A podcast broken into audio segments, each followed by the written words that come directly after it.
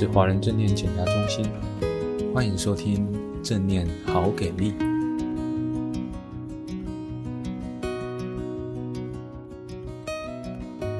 各位听众，大家好，欢迎来到正念好给力。那今天呢，我要来邀请一位新的来宾，他是中心的丽珊老师。Hello，Kelly 好，各位听众大家好，我是丽珊。哦，这次是丽珊第一次录 Podcast，对不对？对，第一次。哇，你的第一次献给我了，真害羞。那我们今天要聊的主题是有关于小动物的，就是，哎，正念到底怎么跟小动物有关呢？今天的主题很好玩，叫做正念养狗。哇，我第一次听丽珊分享的时候，都觉得超级有趣的。丽珊，你要不要先说一下，为什么会开始养小狗狗啊？其实我养狗的经验，大概十几年前还没有生小孩子的时候有养过一次。那那时候我还没有接触正念，然后当时对我来讲是一种挫败。我又自己又在当时又在医院上班，所以就最后我把狗送给我家人，请他们帮忙我照顾这样子。所以那次养狗的经验其实对我来说不是很好。嗯，那你怎么还有勇气养第二只狗吗？对，十几年之后，其实大概在两三年前吧。然后我因为我的小孩子已经慢慢长大了，那他们突然有一天提到要养宠物这件事情，那我就想了很久啊。然后我就先从养鱼开始，因为鱼是最不会吵的啊。对，而且很好照顾。对啊，你几天出去玩不喂它也不会有事啊。嗯，你只要温度啊。那些控制好就好，所以我们家就有一些小鱼啊，然后让小朋友喂啊什么的。那经过了一两年之后，哎，小朋友开始他们想要养呃天竺鼠，然后我觉得老鼠对我来讲是一种很可，大家觉得很可爱，可是我觉得很害怕。我也觉得蛮害怕的，我没办法。虽然小时候都有看那个哈姆太郎，觉得哇好可爱，小仓鼠啊。对，还有那个，可是看到真的老鼠，我都会就是离得远远的。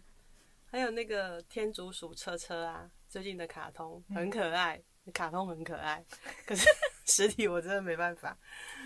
对对，按、啊、听说天竺鼠它的寿命也很，就是不是像狗一样这么长，嗯，所以必孩子会经历过，也是个学习啊，一些生死的议题这样子，嗯，对。那最后两两三年后我，我我其实有认真在想这个东西，那也不知道哪一天就是。今年年底前吧，二零二二年的年底前，就有有不知道忽然心血来潮，然后就看到了一只狗之后，就跟我小朋友说：“好吧，那我们去领养一只好了。”但是在领养就是看找寻找的过程当中，没有找到适合自己的，对，所以后来我们就带回，因缘际会之下就带来回来了一只狗。嗯，对，嗯，那时候带它回来的时候，大概已经四个月，快五个月了。是四个月、五个月狗狗，那它是什么品种啊？呃，是那个柴犬。哦，柴犬，想到就好可爱。对，回来的时候很调皮，它就像一个因为四个多月的柴犬，它可能年纪就有点像是两岁左右的小朋友。嗯，对。那两岁左右的小朋友，其实他的大脑发育、神经元的连接，以人类来说的话，它是。正在开始黄金时期，要非常旺盛，因为它是开始吸收外面很多的无无感的东西进来。嗯、那狗狗也是啊，来到我们家之后，它就开始探索。然后所谓的探，好听是探索，你知道？呃，难听是搞破坏。探索的背后就是东闻闻西闻闻，然后这个也咬，那个也抓，然后沙发也啃，然后木头也，也去去鳞去角这样子。对，那我觉得其实这些都。都很 OK，因为你就知道，但是当然过程当中自己心里面还是要调试，因为我们家其实很多木头的家具，嗯，从完整无缺到你看到它支离破碎，那就是像一个孩子一样的发育过程，然后这是必经之路。就像我在带我自己三个孩子的时候，小时候的一些家里的角落啊什么，我要非常注意他们撞到跌倒。那现在这只小狗来我们家，就要注意到它。哎，他就是会去啃嘛，嗯，而且他正值掉牙期，嗯，对，所以它会很想咬东西，应该跟人类一样，很喜欢啊。要是有时候啃啃一些东西，啃一啃，它牙齿就突然掉一颗，哦，那 我们都会去接住它。好好玩哦！他已经掉了好十几哎、欸，好几颗牙齿，它慢慢长出来，所以他真的就很像一个小朋友这样子。嗯，那我我跟他比较互动的过程里面，我觉得也是我之前就十几年前养狗那一次，对我来讲最挫败的是大小便的训练。嗯，我听说啊，就是有一些呃训练狗狗的训练师都说要用比较严厉的方式对待狗狗，可能就是。他在上厕所的时候，如果没做好，你就要有一些惩罚。嗯，对，有一派是这样说，嗯、没错。对，那你是用什么样的方法教你的小狗狗呢？十几年前我还没有学正念前，我对我那一只小狗也是用这种方式。哦。但我发现我跟它的关系，从我是一个照顾者，变成我好像是一个对它会凶的家人一样。于是我对我跟它的关系会有一点想要分离，就是我不想再伤害它了。可是它这样大小便对我来讲，因为我是一个家里环境，我我会希望它有一定的整洁度的人，嗯所以我就会觉得说啊，这对我来讲真的是很挫败。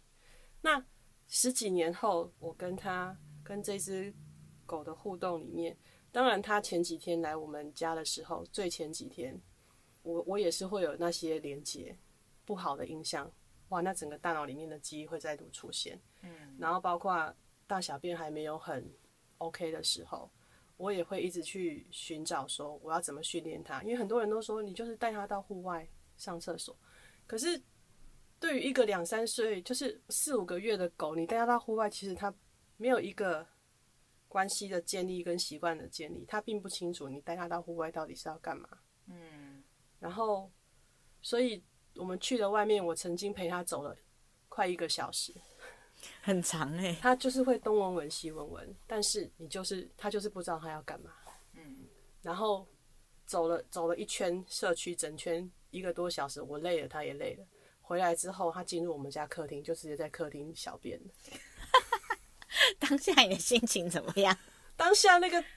就是把宠物把把那只狗给我们的人就说，你要打它啊！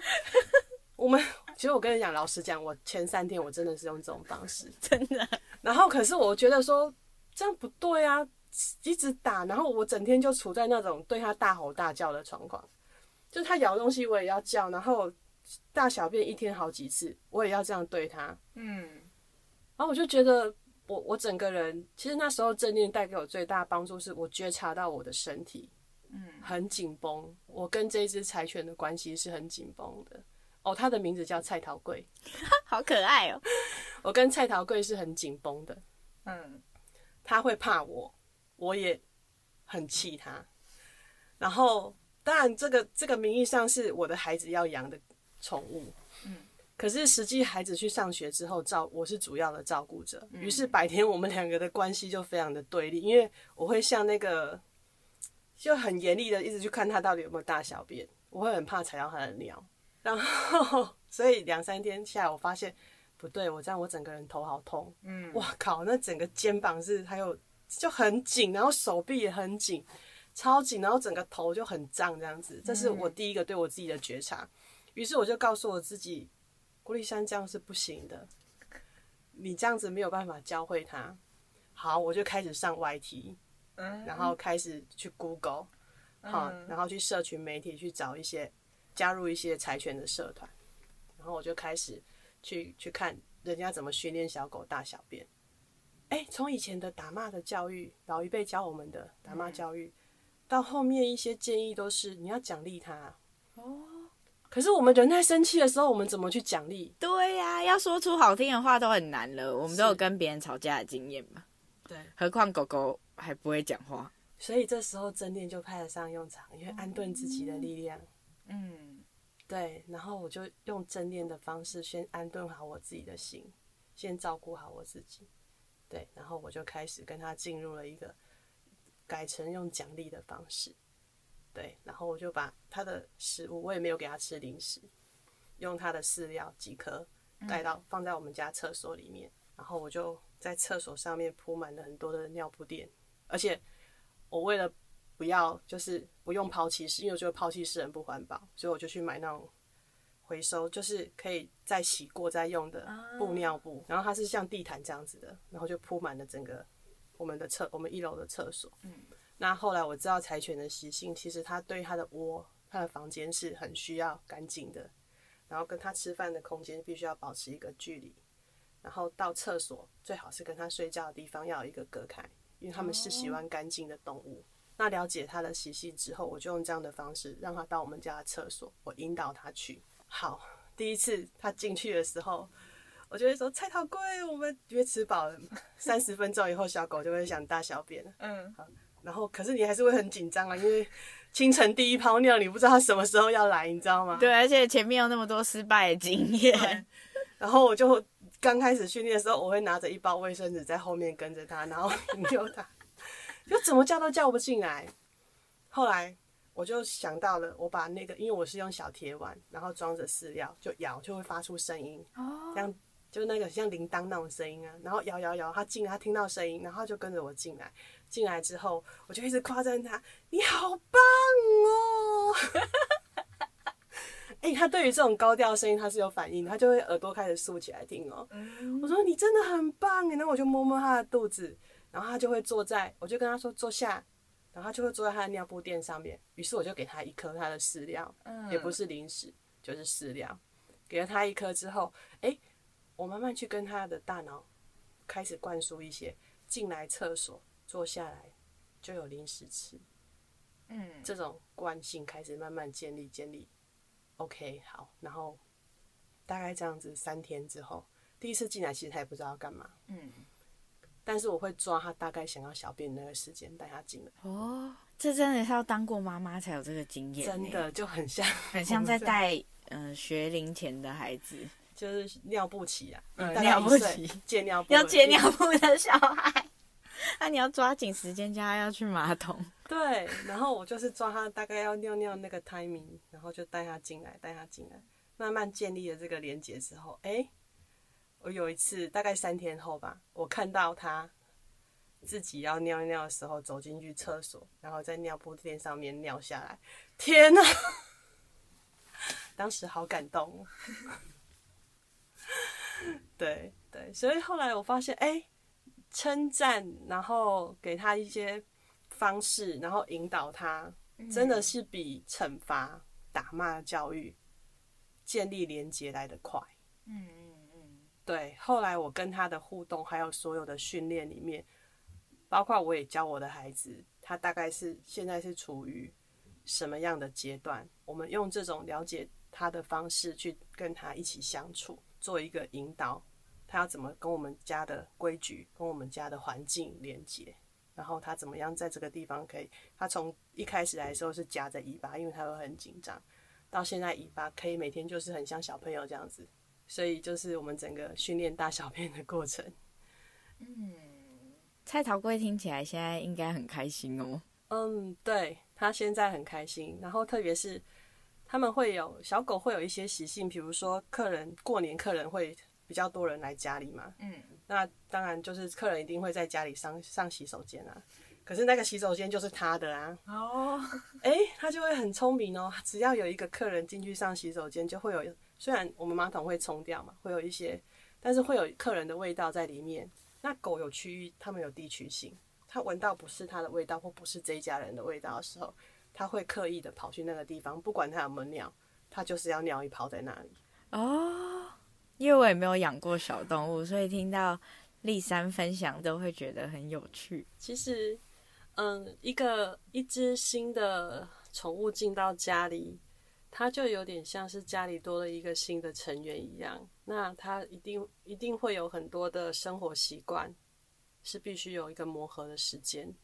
那在这个磨合阶段，我们的关系会是很紧绷的。哈，这有点像是我们初到一个不认识的地方的时候，当地的人跟新进去的成员，那个关系要怎么去调和？对，其实他这是真的是很不简单的。那正念在这个地方，除了帮助我身体觉察，让我很清楚的可以看到我当下自己的身体的感觉，然后我我愿意做一个暂停的动作。我知道再这样下去，其实我是会是会透支的。那个透支除了我的身体的能量不够之外，我自己很紧绷，压力很大之外，包括我的心情也会受到影响，我就会变得很紧张。他只要一有一个动作，或者是他太久，就快接近他尿尿的时间的时候，我就会觉得我要开始拿卫生纸了。一开始你会很夸张的，就是两个小时就叫他进去一次。谁会两个小时尿一次啊？那时候是我们自己主人自己的问题。他两个小时进去之后，他也不知道干嘛。如果你那个时候，哦，对，他很聪明哦。我两个小时带他进去，如果我是带着手机，像我先生，他就会带着手机进去陪他，然后就会跟狗就在旁边走，他就跟他说，边划手机，然后就边跟他说：“菜头贵尿尿哦，菜头贵尿尿哦。”他眼神并没有跟他有所接触，但他是看着他的手机在跟他说：“哎、欸，菜头贵赶快尿尿哦。”那是狗是不会尿的哦。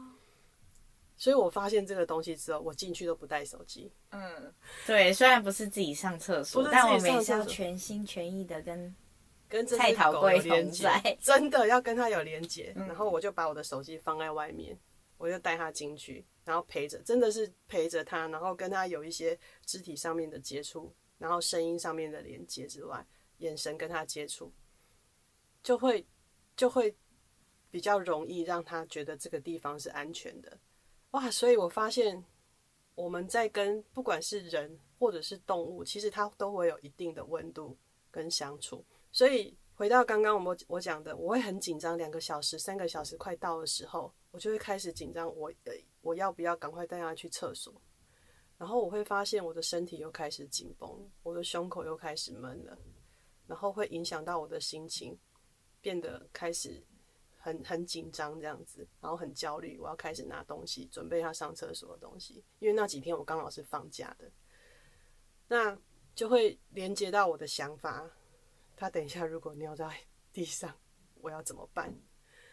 我是说客厅的地板上，或者是他会不会等一下又给我尿在厨房上？哇，突然有好多很多小剧场出现，很多自己脑袋瓜里面的小剧场就会出来，而且就会觉得更烦，是不是就很想骂小狗狗？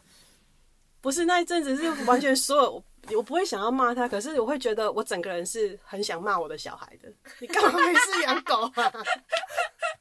然后呀，对，然后我我曾经也为了这个前几天的时候，我跟我家人就是 fight 过，说你们没事找一只狗回来，然后让我这么痛苦干嘛？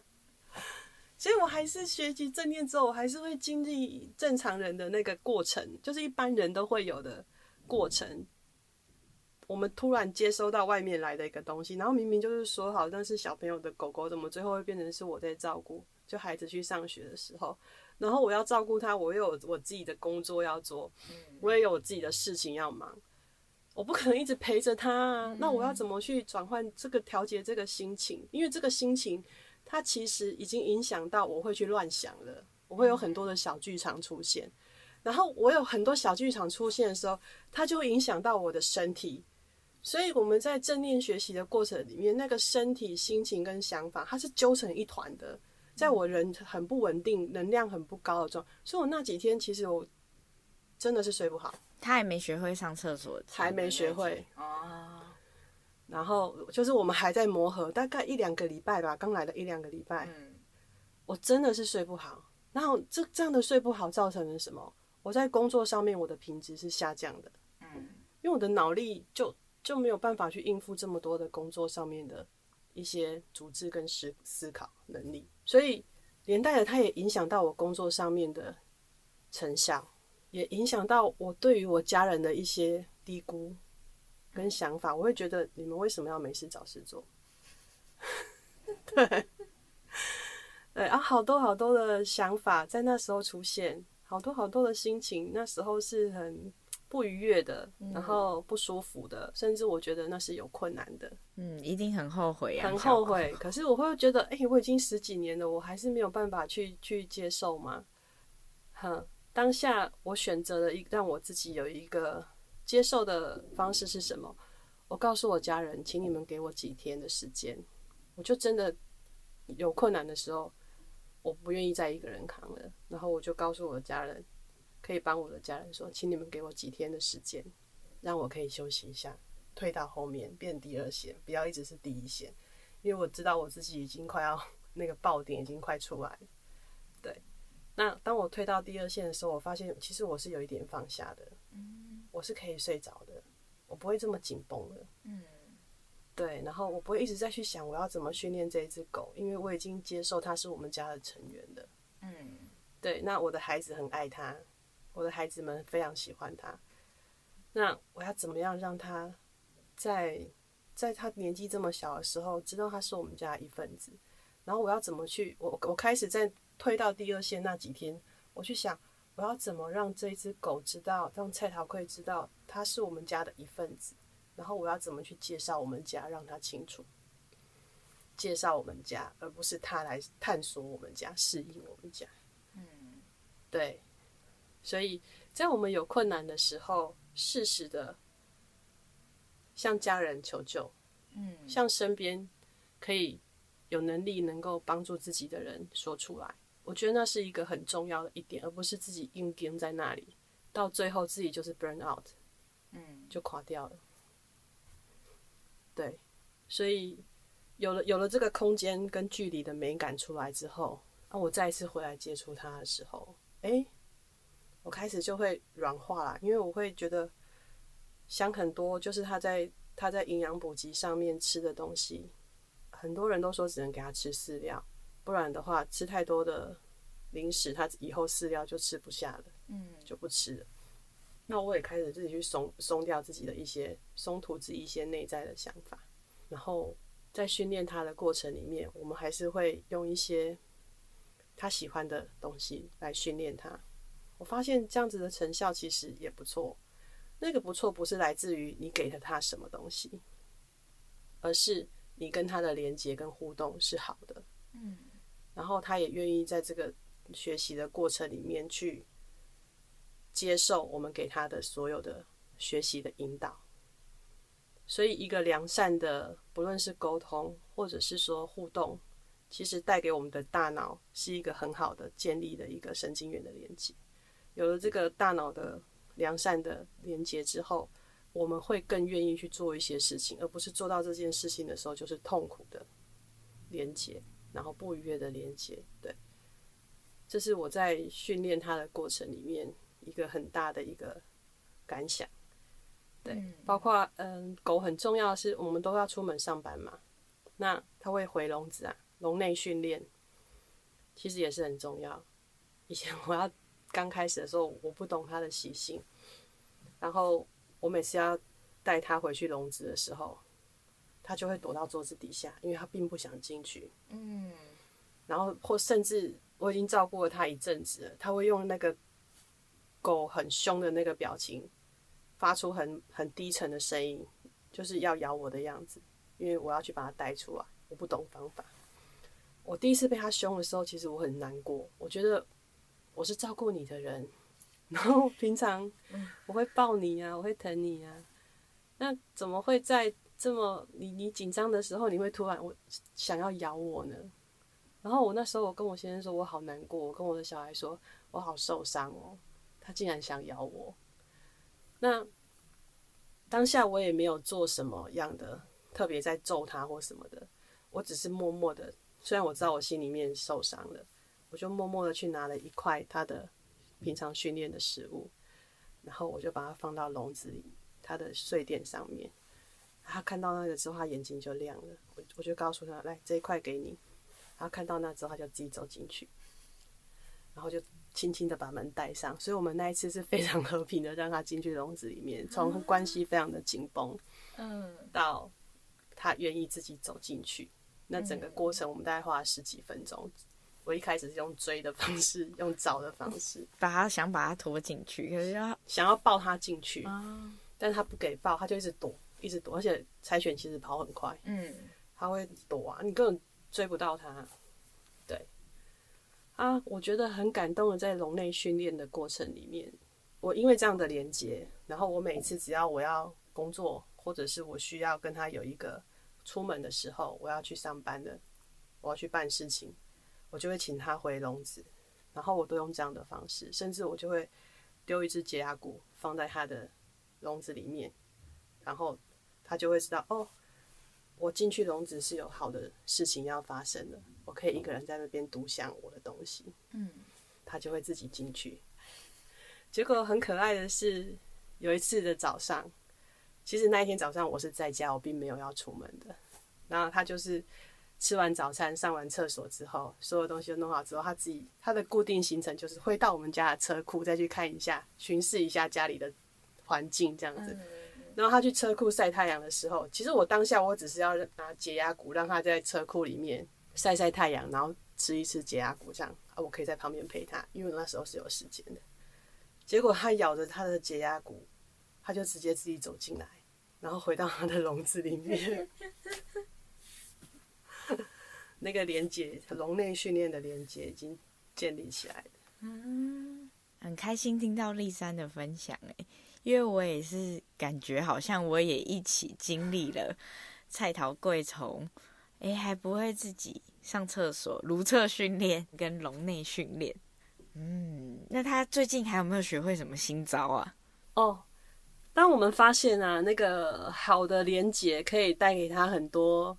他愿意去做之后，后面我们所有对他的训练，他一开始来他只听得懂坐下，你只要讲坐下，他就会坐下，然后我们就会称赞他。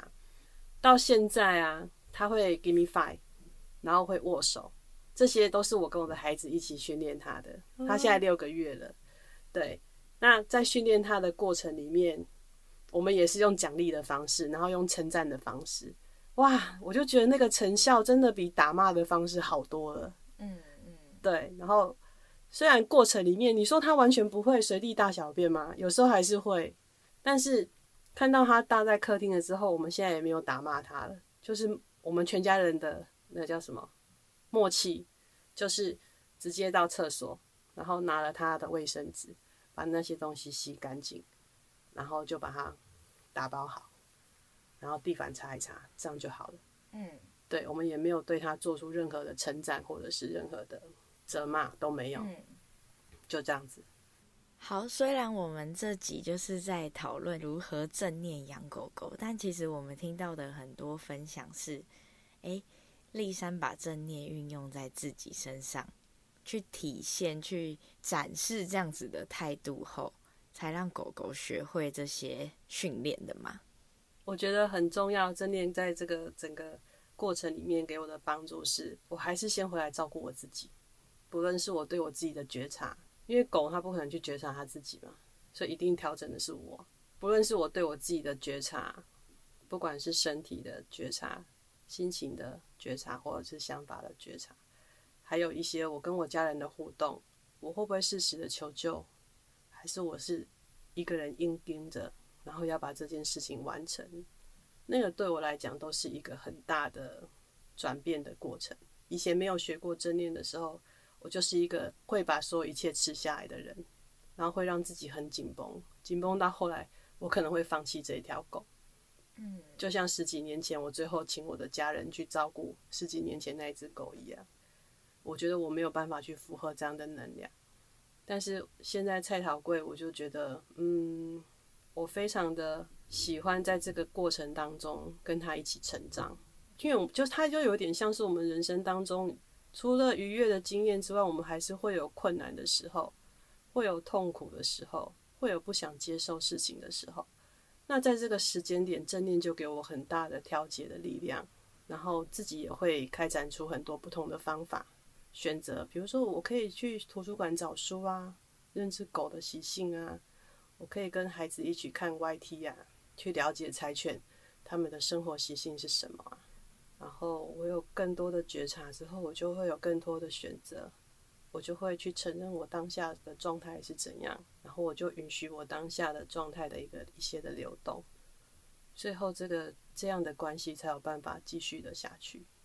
嗯，听了好感动哦。所以其实，在这个正念养狗狗的经验里面。不知道大家对这个可以改变丽珊有没有很多的好奇？那如果好奇的话，丽珊，你是不是准备开了一堂线上课了？要不要跟大家分享一下？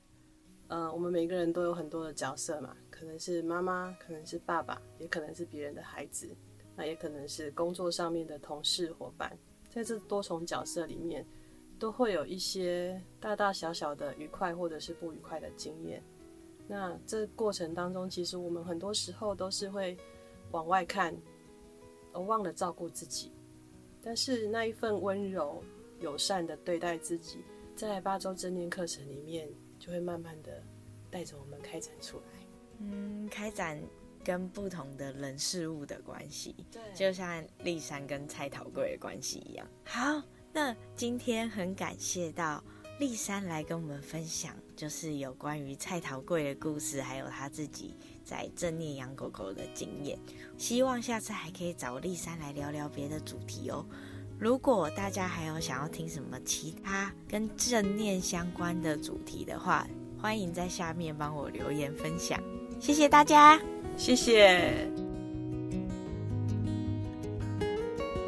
Hello，各位听众朋友，大家好，我是这个频道的小编阿杰。今天你从节目中学到了什么呢？往下滑，点选留言连接，你们的每一个留言我们都会看的。祝你有一个还不错的一天，我们下次见。